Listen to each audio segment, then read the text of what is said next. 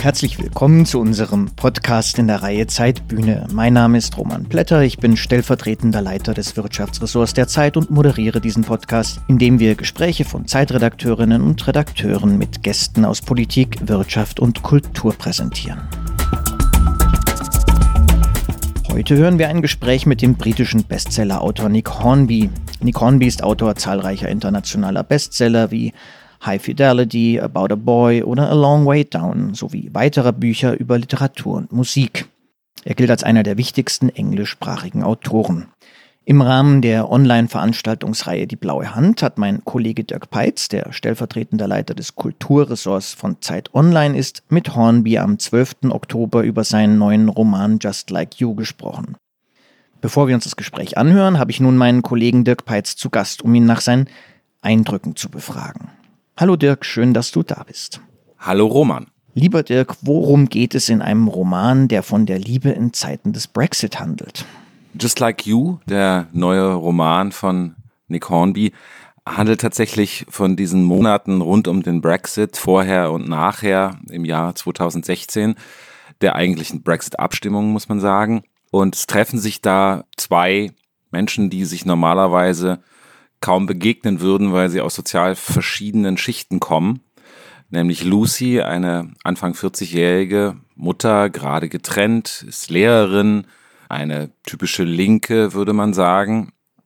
Und andererseits ist da Joseph, der Anfang 20 ist, ähm, nicht so wirklich was gelernt hat, mehrere Jobs hat und äh, unter anderem einer dieser Jobs ist in der Metzgerei in Nord-London, wo Lucy samstags immer einkaufen geht, zu arbeiten hinterm Tresen. Und dort beginnt dann im Akt sozusagen des Verkaufens von Fleisch äh, eine Liebesbeziehung zwischen den beiden. Und letztendlich ist es ein Versuch, äh, einen Gesellschaftsroman zu schreiben von Nick Hornby, der diese merkwürdige Stimmung und dieses merkwürdige Land Großbritannien in der jüngeren Vergangenheit erzählt. Wie hast du eigentlich vor eurem Gespräch Nick Hornby wahrgenommen als Autor? Für mich war es schon in gewissem Sinne so wie einem alten Freund zu begegnen, äh, der nicht weiß, dass man mit ihm befreundet ist. Sowas passiert einem ja häufiger mit Schriftstellerinnen oder Schriftstellern, vielleicht auch mit anderen Künstlern, dass deren Werke einen nämlich relativ lange begleiten. Manchmal verliert man sie zwischendurch ein bisschen aus dem Blick. Bei mir war das tatsächlich bis vor kurzem so. Ich habe äh, Hornbys Frühwerk verschlungen, also insbesondere Fever Pitch, sein allererstes Buch, das, das kam äh, 1996 auf Deutsch raus und äh, handelte von äh, seiner Liebe für den äh, FC Arsenal äh, oder Arsenal FC, um Gottes Willen, äh, man darf bei Fußball ja nichts falsch sagen, jedenfalls für den Londoner Fußballclub. Und dann auch die, die folgenden Bücher High Fidelity und About a Boy, die im Übrigen ähm, natürlich wie viele von Hornbys Büchern verfilmt worden sind, haben für mich schon so eine Rolle gespielt und dann ähm, zuletzt habe ich habe ich ihn weniger gelesen, aber umso schöner war es, ihn mal, wenn auch auf Zoom nur, zu treffen. Was hat dich in eurem Gespräch überrascht und was hat dich beeindruckt? Überrascht hat mich eigentlich nichts wirklich. Ich war nur freudig bestätigt in meiner Erwartung, dass Nick Hornby offenbar ein sehr freundlicher, kluger, lustiger und zugewandter Gesprächspartner ist. Ich fand ihn unfassbar umgänglich und hoffe, dass den Hörerinnen und Hörern das ähnlich ergeht. Ähm, diese Stunde, die wir hatten als Interviewzeit, äh, verging tatsächlich derart schnell, dass äh, es mich auch ein bisschen überrascht hat.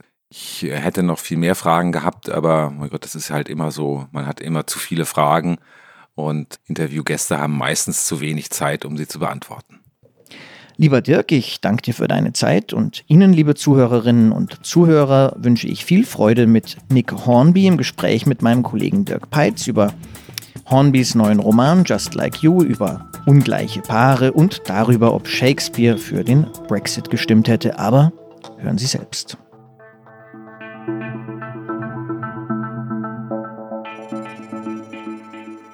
Einen wunderschönen guten Tag. Mein Name ist Dirk Peitz. Ich bin Kulturredakteur bei Zeit Online. Heute sprechen wir mit einem britischen Autor und äh, Wir hoffen auf Ihr Verständnis, dass wir das in englischer Sprache tun. And that is why I'm switching to English now. Um, we're speaking to one of Britain's finest and uh, most well known writers today. He's written nine novels, if I'm correct, among them High Fidelity, About a Boy, and How to Be Good, to name just a few, and nine non-fiction books, among them his first bestseller, um, Fever Pitch, which I guess could be also seen as a novel, but it's a memoir, I guess. And uh, four screenplays, among them the screenplay for the film Brooklyn. And various of his books have been turned into movies or TV shows. His latest novel just came out in September, uh, at least in Germany. It's called Just Like You and has the same title in German and tells a love story in Brexit times. So, uh, welcome, Nick Hornby. Hi, how are you? Ah, I'm good. How are you? Yes, I'm fine, thank you. As well as can be expected. Right, right. We're speaking to you in London, right? You're Yes, at your home. I'm in North London. I'm quarantining. Um, so uh, yes, I I usually go to an office, but I'm I'm at home at the moment. But but you're all right, I hope. I'm fine. Someone in my family tested positive. uh, Oh, I see. Rather mysteriously, with no symptoms, but um, there we are. Uh, yeah, maybe an even an even sadder uh, thing than Brexit is the pandemic. But but Yes. uh, let's start by uh, talking about your latest novel. Um, Sure. And let me start by maybe giving you a possibly weird compliment. Uh, but this novel really is the first heartwarming thing that came off of Brexit, I think, um, or let's say in spite of Brexit. Now, I, could I'll, you- I'll accept that as a compliment. Yes. Right. Now, could you give those of our listeners who haven't read, just like you, uh, a brief introduction to the novel? Well, it's uh, a love story between uh, Joseph, who's a 22 year old uh, black guy, and uh, Lucy, who's a 42 year old head of English at a, a large inner city school. Um, and it takes place uh, in 2016, the year of the referendum. And how did you? I mean, it's sort of a bold move because uh, you're neither a young black guy nor a middle aged white woman uh, to uh, try and um, imagine their experiences during Brexit. Yeah. Um, well, women, I've I've got more confident about writing since my early career. Um, so you know, How to Be Good was narrated by a woman, and then there were the screenplays for an education and and Brooklyn and Wild, and um, I I think as a novelist, you really have to be able to imagine the other half of the human race um, in terms of gender. Joseph obviously was uh, a, a- a more of a challenge in that these are difficult and dangerous times um, to write uh, uh, about uh, characters. I live in a very multicultural community, and I set all my books in that community. And it seemed to me that I couldn't go on writing unless I started to include everyone that lived there. Um, I couldn't spend the rest of my life writing only about the white people that live here. Right. And so he's a guy who splits his time between various part time jobs. Yeah. One of them is uh, to work at a uh, to work the butcher's counter on Saturdays, and um, that is where uh, Lucy and and he sort of uh, meet for the first time. Yeah. He's actually selling her meat, um, and it's already it's sort of um, there's this uh, very intricate uh, description of how they sort of their uh, how they connect uh, and how do you do that? I mean like which kind of scenes do you really need as a writer to um, to convey to the to the reader that um, there might be something going on between these two characters? Well, um, at, right at the beginning of the book, Lucy uh, is with a friend, um, and the friend is kind of loud and embarrassing and always insists on talking to Lucy about sex. Um, Lucy is newly single, so the friend thinks that Lucy is having the time of her life, but in fact, she's not having the time of her life. So there is a tone introduced of uh, singleness, sexuality. Um, that that's kind of on their mind when they go into the shop for the first time. So um, I, I, suppose you're alerting the the reader to what to look out for in terms of uh, what the book might be about. I think the other thing that's important is is not to make the jumps very big. Um, you you have to take it in in small steps so that it it seems believable at least to me. So you know, Lucy goes in there a few times to buy meat, and then she's short of a babysitter.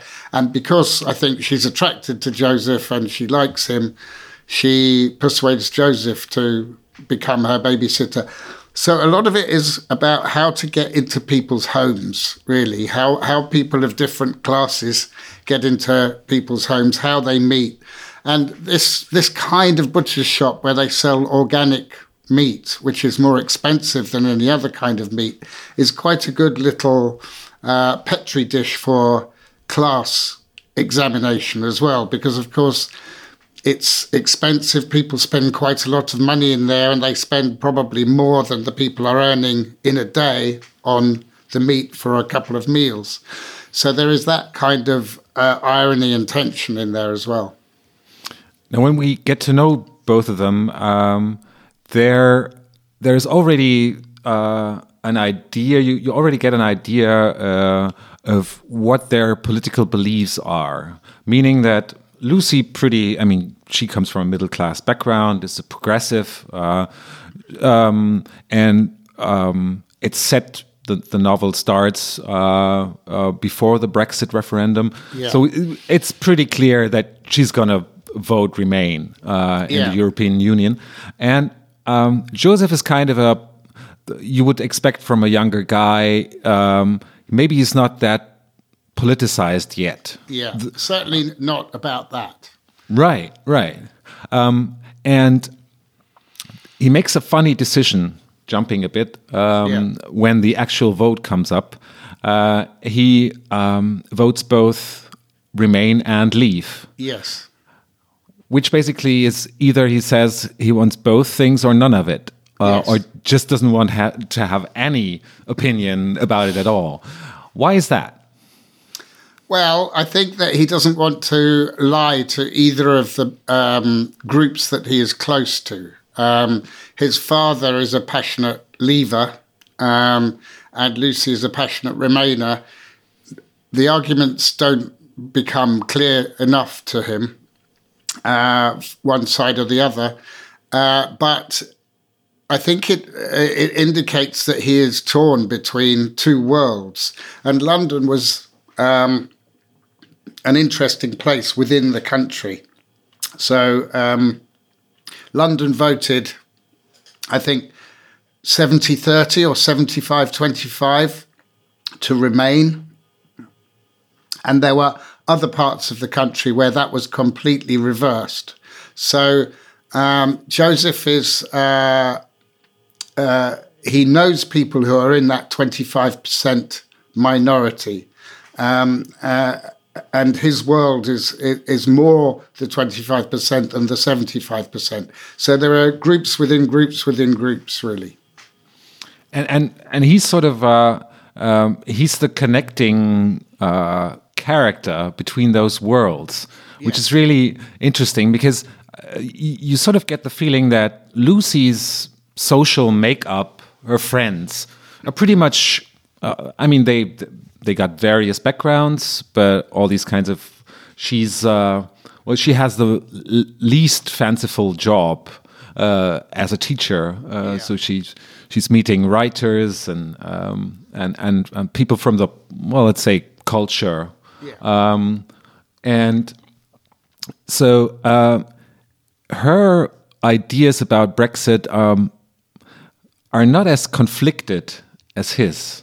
No. I don't think hers are at all. Um, I think that none of the uh, middle class uh, liberal intelligentsia were conflicted in London.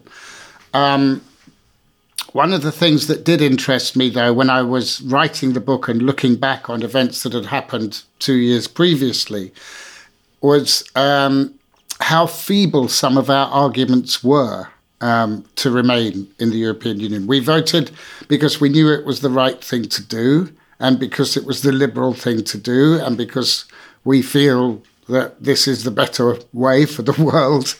But if we were pressed on what the EU brought us and uh, uh, and what the project was, then I think our certitude evaporated a little bit. And um, I I went back to my friends when I was writing the book and said, "Can you remember why you voted to remain two years ago?" And actually, their arguments had not progressed a great deal even in the time that they'd had to think about it. And there was lots of stuff about wanting their children to go to European universities and things. And you think, wow, you know, there are some people in the country who are so angry um, at the way the world is going that your desire for your children to go to a European university is really no match for this kind of ferocity.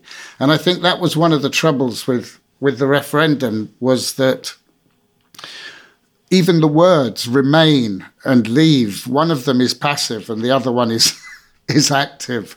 Um, and uh, I, I, started to look at both the referendum and the American election um, as something else that that people were asked, "Are you happy?" That was the question. Are you happy? And um, lots of people, to our surprise, said, "No, we are not happy," and uh, and it, it it could have been about anything that they were asked, but they had a microphone in front of their faces, and they didn't want to lose that attention because they feel the world was passing them by, and and uh, they live in cities which have lost employment, and um, and globalization has affected them.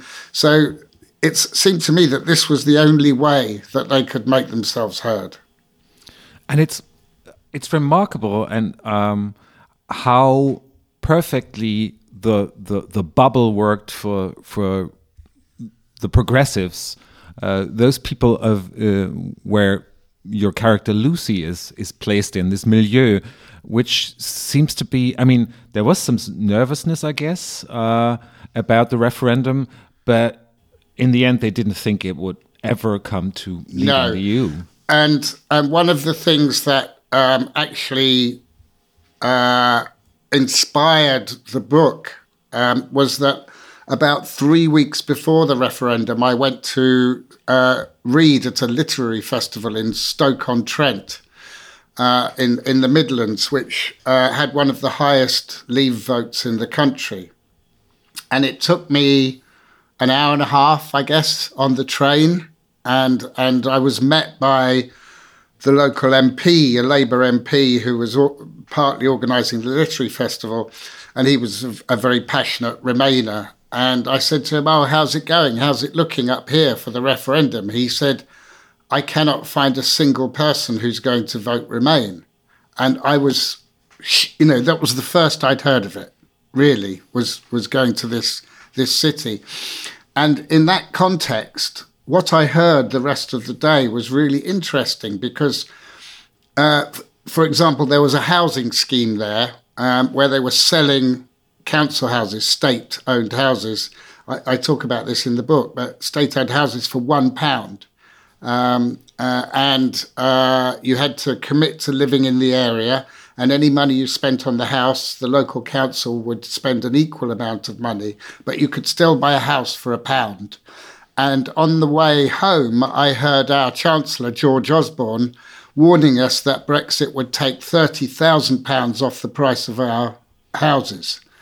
And you think, who are you talking to? Because, you know, that's really people in London and the southeast whose houses might drop in value by £30,000. There are lots of places in the country where you can buy a house for £30,000 or even £1. Uh, and um, and I thought this this campaign to uh, to remain is really not reaching the people that it needs to reach, and and so it proves. And I I'm afraid I came home and I bet fifty pounds uh, that we would leave the European Union, and I had odds. I was given odds of five to one, I think, um, and I felt sick winning the money.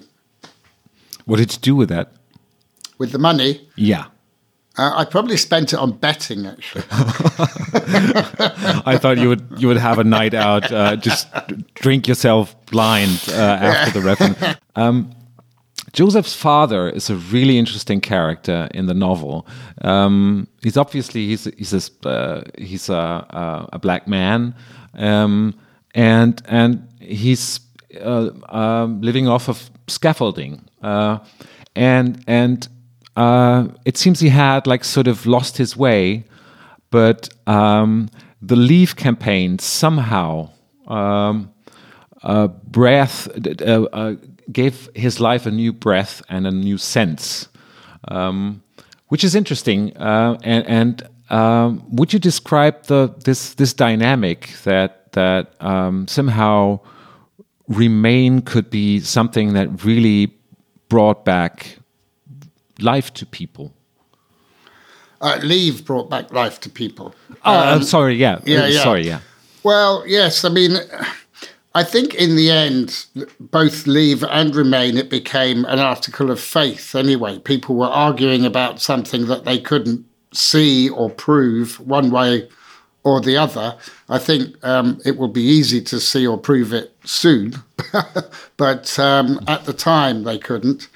Um, and Joseph's father, yeah, he works in building, which over the last, you know, 10, 15 years, there have been a lot of Eastern Europeans working in in building. And his argument was if they're told that they are not welcome here, then because of the law of supply and demand, then my wages will go up, which I believe uh, in in the building trade was a- actually the case for a little while, that there was uh, inf- you know, inflationary push on on wages because there was a shortage of skilled labour. Um, but Joseph's father, yes, he, he was one of those people who believes that um, external forces are responsible for his plight, and that if only this is sorted, then he will be a happy man. And uh, uh, as the book says, it, it turns out that um, Brexit doesn't actually help him immediately with uh, his dissatisfaction. I mean, thinking about and, and writing this book, um, I guess one of the, I mean, Brexit is is uh, in the book is is sort of uh, the overarching metaphor for uh, well the polarization of of, of Britain um, or or the British society. Um, but um, how did it turn out now that we're four years into the process? Um, uh, in your view? Well, I mean, it's been put on ice really because of the pandemic. Um, I, I would say a year ago there was the same kind of obsession uh, with why aren't we out yet? We shouldn't be out. You know, every talk show, political talk show on TV was a, a terrible shouting match between two sides who were not listening to each other. Nothing ever changed because nothing was achieved. And then the pandemic came along and, and now it looks disastrous. It, it looks as though we, uh, our government's handling of the pandemic, uh, we shot ourselves in one foot, and then with Brexit coming in January, we are going to shoot ourselves in the other foot. So we will have no feet. But I mean, is there like because um, without spoiling how the love story between um, of, of Joseph and Lucy and will end or how it develops? Uh, uh, is there sort of any hope of reconciliation between, um, I mean, Britain as a class society, as uh, uh, in which race and gender and age, and then on top of that, your idea or your your uh, political uh, uh, affiliation with either Remain or Leave. um, on top of that, uh, can there be peace again, or or uh, is this just like you said? In the end, everybody's going to be uh, that tired of the process that that somehow Brexit will won't play a big that big of a role uh, as it has in the past? Well, I mean, I think I, one of the interesting things about the pandemic is that there is much more unity um, uh, in the population because uh, we are all exasperated with the government. Um, so Brexit, re- the Remain and Leave has been put to one side, and everyone thinks the government is incompetent. So at the moment, there is some uh, good feeling, I guess, about. Uh, but um, I, I, suppose what I wanted to do in the book was look at some of the ways in which we don't think about um, these divides. That that um, that education and class and so on are. Uh, I mean, the way that we we marry uh, all of us, I think, in in the world, we marry mostly within our class, certainly within our educational range. Um, if you are a reader, you think I want to marry a reader. Um, but uh, within you know three four years, if you've got kids or teenagers or whatever, you're not talking about books anymore at home. You are um, trying to get through, and and the way that you get through is is through humor and the same philosophy and and a degree of respect for each other, and and these things actually in the end are more valuable than the little uh, boxes that we put ourselves in. Would that be uh, the, the, the hope that you uh, would connect to this very love story? Because there's a lot those two people have to uh, yes. uh, overcome.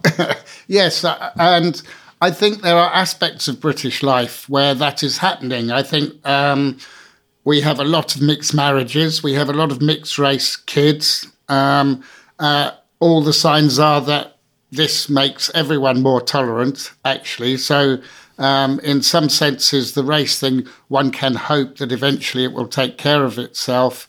Um, certainly, there's been a lot of work done on on gender the last few years.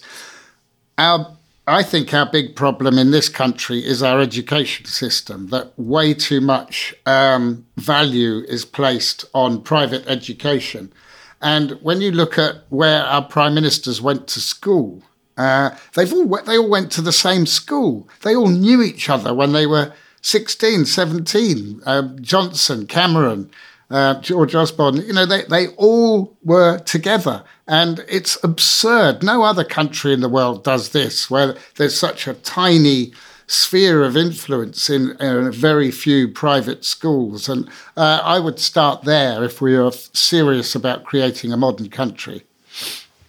Now, please help me uh, because it's a, with understanding Boris Johnson because yeah. I guess um, uh, I mean like I guess to a, a, a German uh, viewership and readership, Donald Trump is much more easier to grasp um, than Boris Johnson, uh, and still both of are being compared to each other. Uh, where well there there might be reasons for that, uh, and others uh, other reasons may not be as good as, but but they're sort of populists but but how how I mean like how could Britain vote for Boris Johnson? That's that's a mystery for anybody, I guess, living in continental Europe.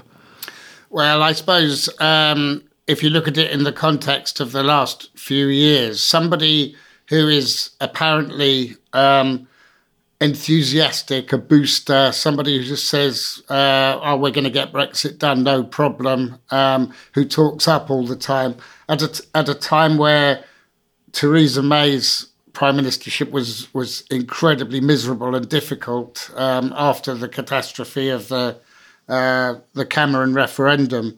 Um, so that appeal, you know, he he is he, he's not just a populist; he was popular. Um, people thought he was funny. Uh, and he had also been mayor of London, quite a visible mayor of London, and had looked after a large multiracial city, yes, as a conservative, but um, apparently with socially liberal values. So people weren't afraid of him in that way either. Um, I think the two things that have undone him, of course, are the pandemic and Brexit, because he should be he should have been prime minister in I don't know 1986, where um, the markets were taking care of everything and everybody the standard of living went up every year. Nobody worried about too much, um, but to be that kind of guy with two major crises. Uh, I mean, I think it's destroyed him, but it's destroyed us as well.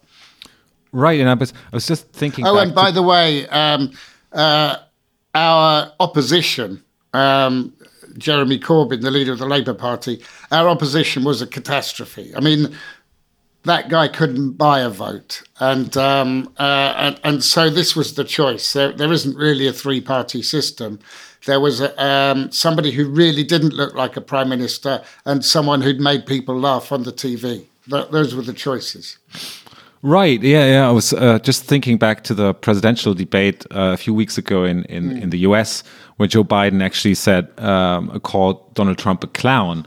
Yeah. Now you could call Trump anything, but he's most well, clown wouldn't be the first thing that comes to my mind, but Boris Johnson would be somebody you'd call a clown. I mean, yes. he's funny yeah. uh, in an interesting way, but only if you really don't have any problems in your country, right? Yes, exactly. And um, and when he was voted in, we thought we had one problem, um, which he said he knew the answer to anyway. Um, uh, of course, this was this was rubbish. Um, and uh, uh, it, it, well, I think this crisis generally has taught us that uh, populists are the worst leaders in terms of a crisis. That you know, Brazil, the USA, and the UK are the countries that have had the most awful response to the pandemic, and uh, and, and this is to do with currying favour about civil liberties and you don't have to wear a mask and no nobody wants to lock anything down and and uh, prevaricating. Uh, certainly that's what that's what Johnson's done and it um, we've all had to pay a terrible price for it. I mean like the the the American citizen or the U.S. citizens can uh, now decide uh, uh, with their ballots in just about a month, but Britain's going to be um, well, punished with more Boris Johnson for quite a while. How do you get through that? Well, um, I mean, I uh, my entire young adulthood was um, spent getting through Thatcher. Um, uh, it made me, you know, it was terrible. My my first general election was voting against Mrs. Thatcher in 1979 and you know she was still there all those years later. Um, so all, all, through the eighties, when I was in my twenties, uh, I there was a uh, a politi- political regime that I detested, but there are good things that come out of that. There was a lot of energy, there was a lot of anger. The music was good, um, the theatre was good. You know, the, these things create stuff. I think. And, and one of my hopes for the uh, future disaster that will befall this country is that uh, the price of real estate will fall, um, especially in the middle of cities, uh, because I think artists need space and, and you need space to create music and, and to create art. And uh, over the last few years, artists have been pushed further and further and further out of the middle of cities.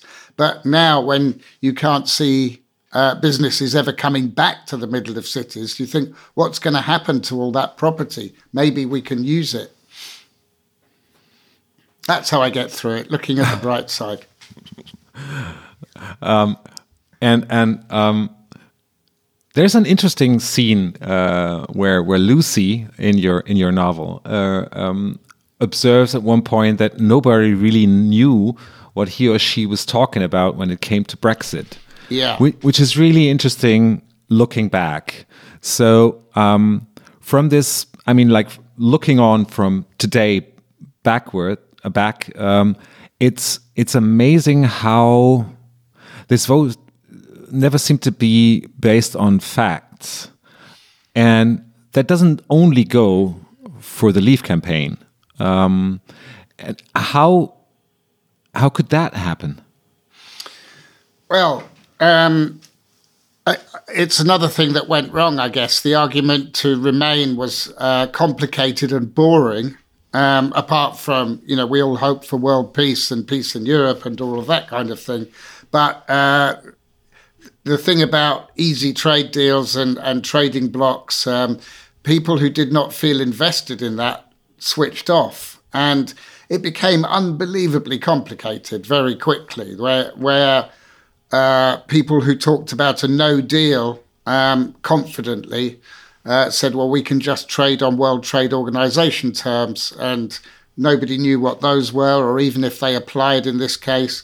And it was one of the things that I observed was that my friends who I've only ever really talked to them about um, contemporary fiction or football or the movies or music, um, sometimes politics, but in the broadest terms, then I saw them getting red in the face about World Trade Organization terms. And I would think, but you know nothing about that. I've known you for 30 years. You don't know anything about World Trade Organization terms. And I started to become frustrated with my team as well as the other team. This uh, one question from Facebook, uh, from a Facebook uh, uh, uh, listener, that's Indra uh, Sengupta. I hope I I um, pronounce this correctly, and that may also be in this in this direction. Why is this? Why is internationalism so difficult to communicate in Britain? well, partly because we're an island. Um, I, I, think mostly because we're, a, we're an island. There is still a World War II mentality that lives on. Um, uh, we were on our own and, and we were fine then. It, you know, we still we still have that. No one talks about how the Americans had to come and uh, rescue us, but um, uh, it. I think history is badly taught. Um, it's taught from a, a populist nationalist standpoint. But I think you cannot. Um, when I went to Europe when I was a kid, I was always amazed where you stand in a railway station in Germany and it says the train to Milan is coming at this time or the train to Amsterdam is coming at this time. It's so separate for us in our minds. We have to go to an airport to go somewhere else. Um, and, and, you know, people don't, didn't especially fly all the time. Our, our insularity, the geography of our insularity, is very hard to overcome. Now, um, one uh, way of dealing with not only Brexit but but uh, also the pandemic would somehow be to uh, well choose escapism, which sort of. Uh, um, I did as well when rereading your novels recently. Uh, um, uh, going back to Fever Pitch, and which which is not exactly a novel, um, um, and and um, no, I've forgotten the other title. It's embarrassing. I'm sorry. That's uh, okay. Uh, high, uh, no, Fever Pitch and High Fidelity. High Fidelity, yeah. Um, which is music and football. Yeah. Um, but even that, I mean, like, sort of. Uh, I don't want to be really pessimistic about British pop culture, it's not going that great, I guess. Or is it? uh, I think that musically things are, are interesting. There's always interesting British music being made. Um, there's a fantastic young black jazz scene in Britain at the moment, um, and it's punching way above its weight. And you know, people are listening in other parts of the world to that because of uh, the the multiculturalism of Britain, then the beats and the, and the influences are, are, are really good. I think in in music. Um, uh, everything else is in trouble because we can't make anything at the moment. Right, right. Um, and we are watching football played in front of no fans. Which seems to be a good thing for Arsenal, your team, because now they're they're fourth and they they finished the last season uh, placed eighth. Uh, and they won the FA Cup. Right. Yeah, yeah. There was so there was one celebration and and but the rest was pretty much like uh, fever pitch somehow described. Um, I, I, I disagree. I think if your team gives you one celebration in a season, then that's all you need. Most teams, there is no celebration ever. Most seasons of Arsenal, no celebration.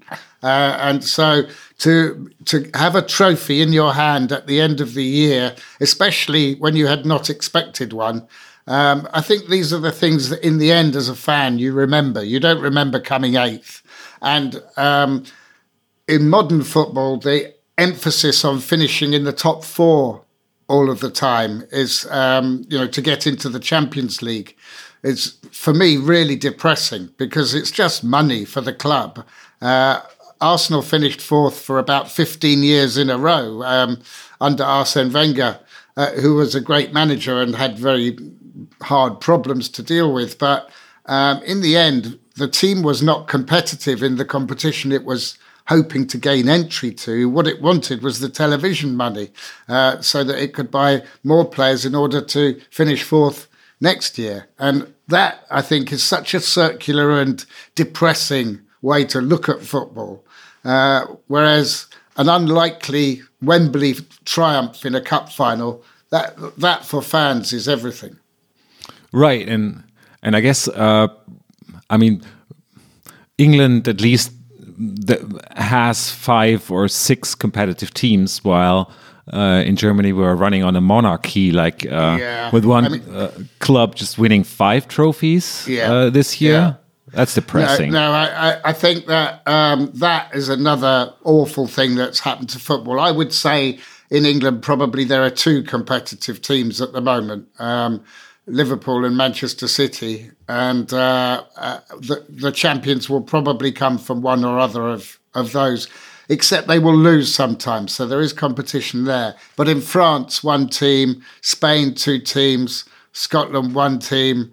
Uh, on it uh, on it goes. Italy, the same champions for how many years in a row, um, and of course they think that the answer to this is to get rid of the main leagues and, and concentrate on a super league, which would be death for everything. So uh, if we leave the FA, winning the FA Cup uh, out of the picture, uh, there really is just depressing news uh, these days. Out of uh, well, um, well, football is not that that great of an escape right now. Uh, Music, so and so. You said, yeah, the British jazz scene is great. Yeah, yeah. Uh, how do you keep up? I mean, like literally, right now. Keep my spirits up. Yeah. Uh, well, you don't have to listen to new music to listen to fantastic music. So um, I uh, I discovered jazz properly about four or five years ago, and it like opened a a, a locked away castle in my house. There are so many rooms. Um, so that for a start. Um, books, of course, a lot of um, TV and movies, like everybody, but um, it's pretty good. I mean, if you if you really investigate, uh, you know, international cinema, for example, then there, there are lots of adventures to go on. I think culturally, um, and I value my friends, and uh, it, I think that Britain in the 70s was also a very dark place. Um, uh, I mean, literally sometimes because uh, the trade union disputes meant that we had uh, blackouts quite frequently. And there was a period where we could only work three days a week um, because we didn't have the power to, electric power to work five days a week. Uh, this, these were extraordinary times and quite cold and dark. And uh, things change. You spoke of uh, movies and television, and there, there's a, one thing that I'm really interested in. Um, well, knowing that so many of your books have been uh, and and screenplays obviously is, uh, have been turned into into movies, uh, if you when you write a novel like just like you, and it's so obvious you're you're masterful at writing dialogue, for example, which is pretty uh, nice if you're going on to make a movie out of it. But in how far do you when you write a scene and, and then another scene and then somehow a book, a novel comes along, um, how much do you have in mind that it might be turned into a film? Uh, nothing ever. right? yeah. I don't believe you. seriously? Yeah, seriously. Uh, for two reasons. One, um, the dialogue actually doesn't help you for something to become a movie because a lot of the dialogue takes place in someone's kitchen um, or in a bar or in a restaurant. Uh, it's not cinematic. These things are not cinematic. And um, uh, movies look for movement, lots of scenes. So, to a certain extent, I handicap myself uh, with the kinds of books that I write because they are domestic.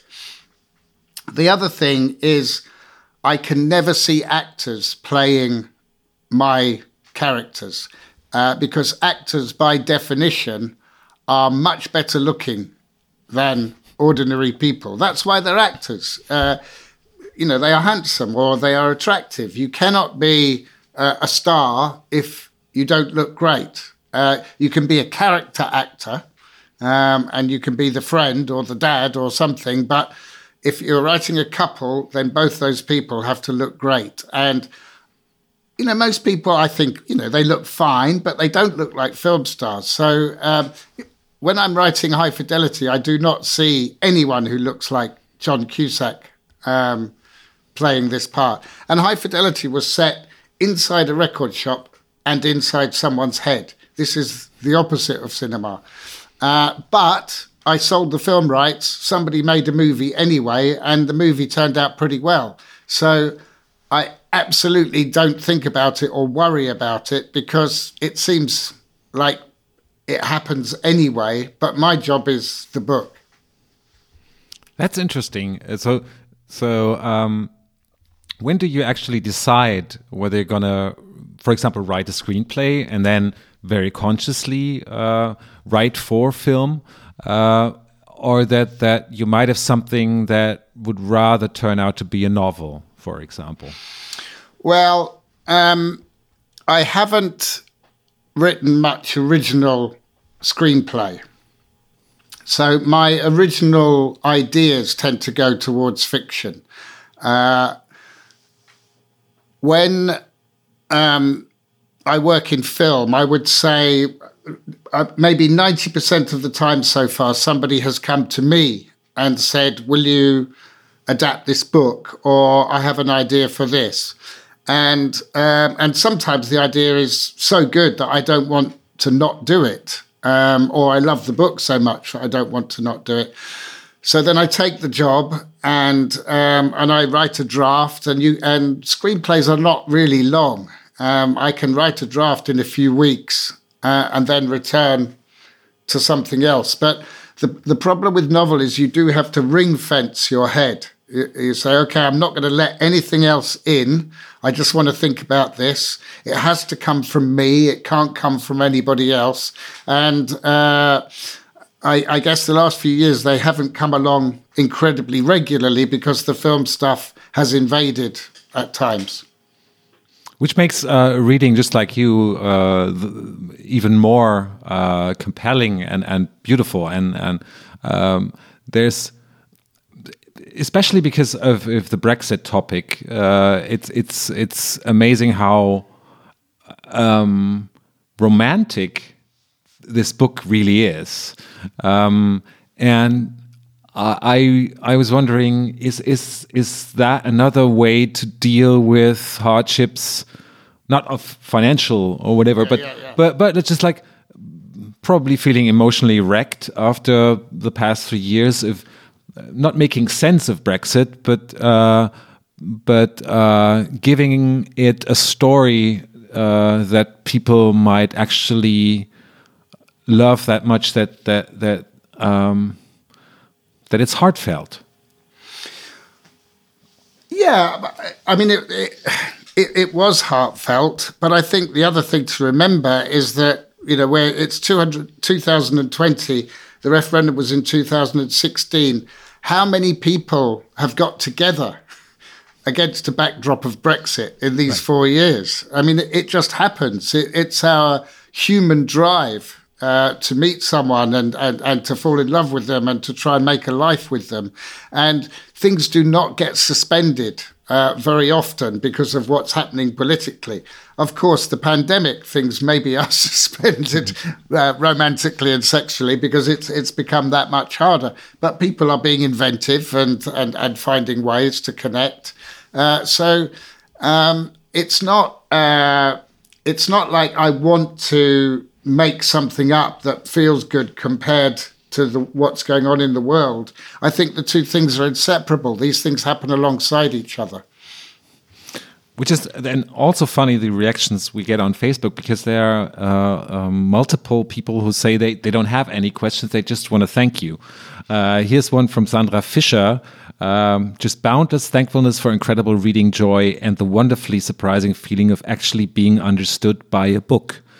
Oh um, wow! Well, I love that. Thank you, Sandra. um, um, but that leaves me with uh, having to do the hard work of coming up with more questions, uh, and I'm not sure whether we really want to go to the football again. But but no, okay. Uh, but maybe as a well, let's say semi-neutral observer of, uh, of um, uh, Jürgen Klopp, could ah, you? Yes describe because it's uh, I guess with some astonishment uh, that Germans look toward this man who's conquered Liverpool's heart, and I don't know is is is Arsenal Liverpool a very problematic uh, relationship, or is it no, like okay-ish? No, it's okay. Yeah. Uh, could you explain why uh, it seems as though Britain really loves that guy? Uh, why? Well, um, we have a complicated relationship with foreign football managers. Um, there are a lot of British football managers who are very bad and um, very stuck in the past. Um, occasionally, they are suspected of being corrupt, um, but a lot of them were ex players who had no real skills to become a manager and a lot of them failed. Um, and so they are particularly resentful of some of the the, the more uh, technical uh, and intelligent people that we tend to employ from other countries. They have a, uh, an aura around them that I think the fans like, but some of the pundits and uh, uh, and the ex managers don't like so much. I mean, Liverpool had not won the championship for 30 years, which is incredible because all through my 20s, 30s, it was like Bayern Munich. You think you knew who was going to win the championship at the beginning of the season, who would come second. And then in 1990, stopped just suddenly. It all collapsed and nothing until this year. So, I mean, in terms of Liverpool, of course, a team that he put, he built himself um, which plays with uh, speed and precision and, um, and and intelligence. I, of course, Liverpool fans are going to love him, but he also uh, is is very smart. His English is fantastic. Um, he gives honest answers to questions, or so it seems when when he is asked. And um, I, I think you know that expression in the country of the blind, the one-eyed man is king. Um, I think Klopp actually has two eyes, which gives him an enormous advantage. Yes, I would. I would argue that that there's something so uh, uh, genuine about him that you can't really invent, and you can't learn on a manager school or, or something. Um, uh, and I, I was just astounded, and probably a lot of Germans are, that this actually would translate into England uh, and to Liverpool. Well, yeah, yeah Liverpool probably, because uh, I mean, having been a manager at Dortmund, sort of it's the same milieu, yes, kind yeah, of yeah, working class background. Uh, although uh, financially, both teams or clubs have uh, nothing to do with yes. uh, working and, class anymore. And Liverpool are owned by an American hedge fund. Yes, right, right. um, but, yeah, but, but I, I, think um, he has uh, continued to raise the standard for other clubs. Right? That, that people want their own Klopp. Everybody is looking for their own Klopp now. Now, are are is is you never I mean, like, so in a in a novel, you never wrote about football after Fever Pitch. No. Why is that? Well, I, I thought I had every, I said everything I had to say about football in the first book, and I was asked several times to write another book about football, especially straight after Fever Pitch. But I thought, if I do that, I know that I am on a path that I will never come out of. And I was I was like ambitious, you know. I, I, uh, I, none of my family ever thought I was ambitious because I, I, was just sort of, you know, smoking and sitting in my room trying to write. But inside, it's like I want to, I want to beat the world, um, and and I had things bursting out of me, and it it's always finding the right holes for things to come out of. You know, is this hole big enough? Um, can you say what you want to say about the world? Does this narrative let you do it? And a second book about football would not have let me do that. Um, and as for writing another book like Fever Pitch, well, the act of writing Fever Pitch changed my relationship um, with the club, for example. Um, that uh, I, I didn't. There's a piece in there about the difficulty of buying tickets for cup finals when you're a fan, but when you've written Fever Pitch, you can call up the club and get a cup final ticket. Well, nobody wants to know about that. You know, it's it's really not a resonant experience. So I thought, now I'm not a representative fan. I should shut up about fans. this, you know, there's a. Uh there's a funny character or, or a small character um, in your in your um, uh, newest novel who's a writer, an aging writer, and one yes. could have the. His name is Michael Marwood, mm -hmm. uh, uh, and um, one could have the idea that it may be a uh, a self portrait of some kind. and maybe you can i mean yeah of course novels aren't real life and yeah. love stories uh, tend to not end well um, uh, which isn't nothing saying about the end of this novel uh, yeah. no spoiler um, but but um, was that a pun uh, this this character no i mean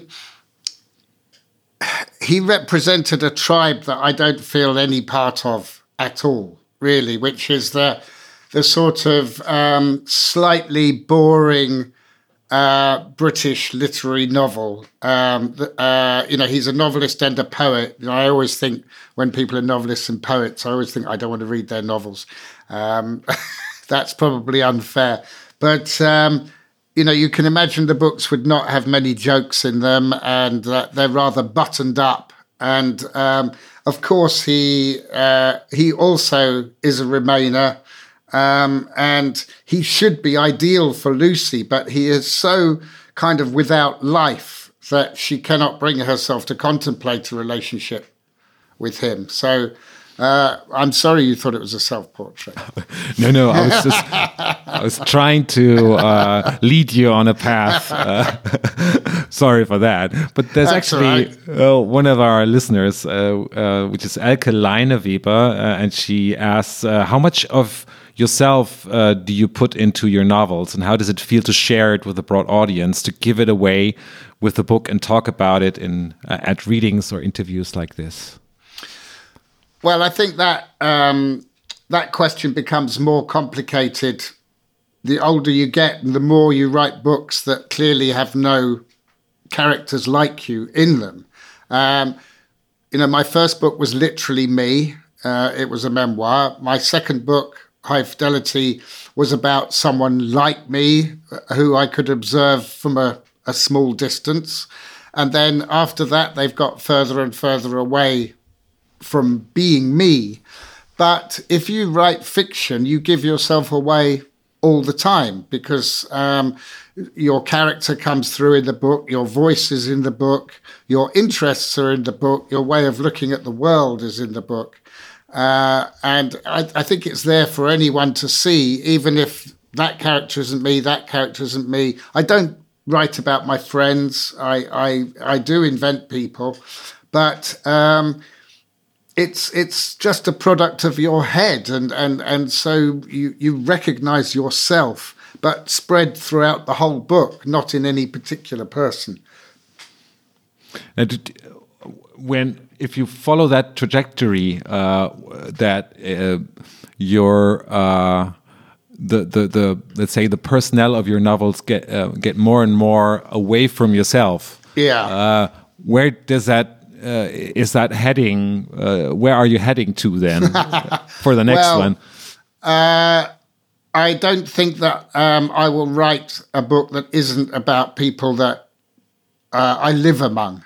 Uh, so it, there's a certain extent it can't head that far uh, because uh, the people are recognizable to me. Um, I think they are recognizable to people in other countries as well because um, actually they're about uh, mostly about people who live in first world cities, I guess. And um, you know, when when Fever Pitch was published, for to begin with, I thought I don't know who is going to read this. Maybe some Arsenal supporters will read it, and uh, and then it was published. I mean, I, I, I thought actually this will sell more than f- first, most first books because you know, football fans will buy lampshades and duvet covers. So why wouldn't they buy a book? And yes, that was true. It sold more than most first books to Arsenal fans. But then fans from other clubs started to read it. And I thought, oh, okay, yes, I suppose it's this is about what it's like to support an English football team. But then German football fans started to read it. And and then it goes on. And High Fidelity was the same. I, I, I was writing about the streets really within five minutes of, of here. But everyone thought that I was writing about their brother or their boyfriend or um, somebody that they knew, even if they lived in Italy or Australia. And I think that the more you can personalize something but make it resonate, the more people recognize it, even if the details of uh, the geography and so on are not exactly the same. I think with high fidelity, it's also jumped generations that young people read it, and that that's really you know a great thing uh, to think that the book has survived through to there. And I'm pretty sure this uh, this new novel will will also resonate with people who've never thought about Brexit or whom maybe neither a middle-aged uh, divorced or soon-to-be divorced Yes, woman yes. or uh, a young black guy Yes, uh, I think a lot of um, Europeans, anyway, are quite mystified as to what happened. Um, I mean, I get asked about it a lot. That there there was a degree of shock um, uh, that uh, people just did not understand the mindset and what had changed. I mean, I, I should say that. You know, the first general election I voted in, I said uh, I voted against Mrs. Thatcher. But my first ever vote was the referendum in 1975. Uh, we had one then. And, um, and I think it was like 70 30 to remain in 1975 which um, quite often the, the, the, the people who call for a, another referendum, the opponents of that say, oh, what do you want? Best out of three? Um, and I always say, yes, I want best out of three. It's 1 1 so far in my lifetime. We were told we would never need another one after 1975, and we had another one. So, um, but what was interesting about I, I, I, when I was researching for this book, I found an article by a very left wing um, politician, a very famous left wing Labour politician, who wrote about um, Europe. And he wrote about it in terms that a lot of right wing populists would recognize now. It was very interesting that he used the same kind of language, which was uh, this is, uh, we do not, as a sovereign country, have the power to set our own laws. Maybe our currency will be in danger. Um, and he said, as a, a, a as a socialist politician, I, I do not want to allow this to happen. So it was very curious to me that there were strong arguments on the left back in the 70s against the idea of Europe. They always used to say it's a Europe for bosses, not for the workers. So I can't really end this on this sort of uh, no okay sad. Yes. So let's let's try and be generous with our humor. Uh, yes. Who's, who's going to win the, the, the English Championship then this uh, next year, this season? Uh, well, I, I, don't want to give the depressing answer that the richest team will win. So um, I,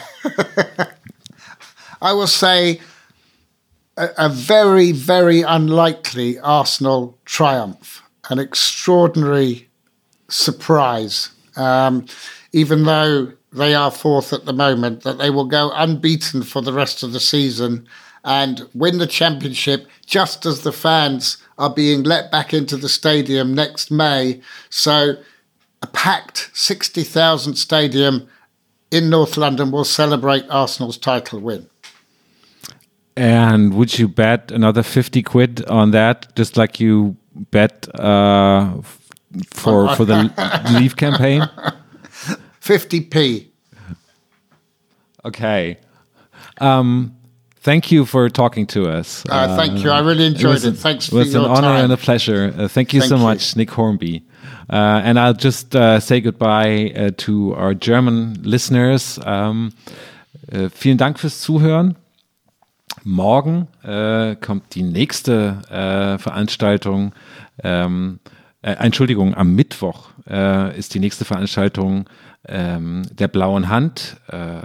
Christoph Arment und Jochen Wegner, äh, Chefredakteure von Zeitmagazin und Zeit Online, sprechen dann äh, im Rahmen ihres äh, unendlichen Podcasts Alles ge gesagt mit Yuval Harari. Das Ganze startet aber schon um 16 Uhr, vermutlich damit die drei viel Zeit haben, um zu reden und es nicht Nacht wird, bis sie enden. Vielen Dank, auf Wiedersehen.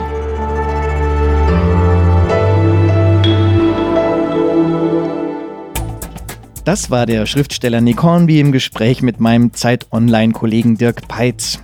Weitere Gespräche wie jene meiner Kollegin Charlotte Parnack und mir mit Politikerinnen und Politikern sowie andere Interviews von Zeitredakteurinnen und Redakteuren mit Gästen finden Sie unter zeit.de/slash Zeitbühne. Mein Name ist Roman Blätter, ich bin stellvertretender Leiter des Wirtschaftsressorts der Zeit und ich freue mich auf das nächste Mal mit Ihnen und Zeitbühne. Danke fürs Zuhören, bleiben Sie uns gewogen und vor allem Bleiben Sie gesund.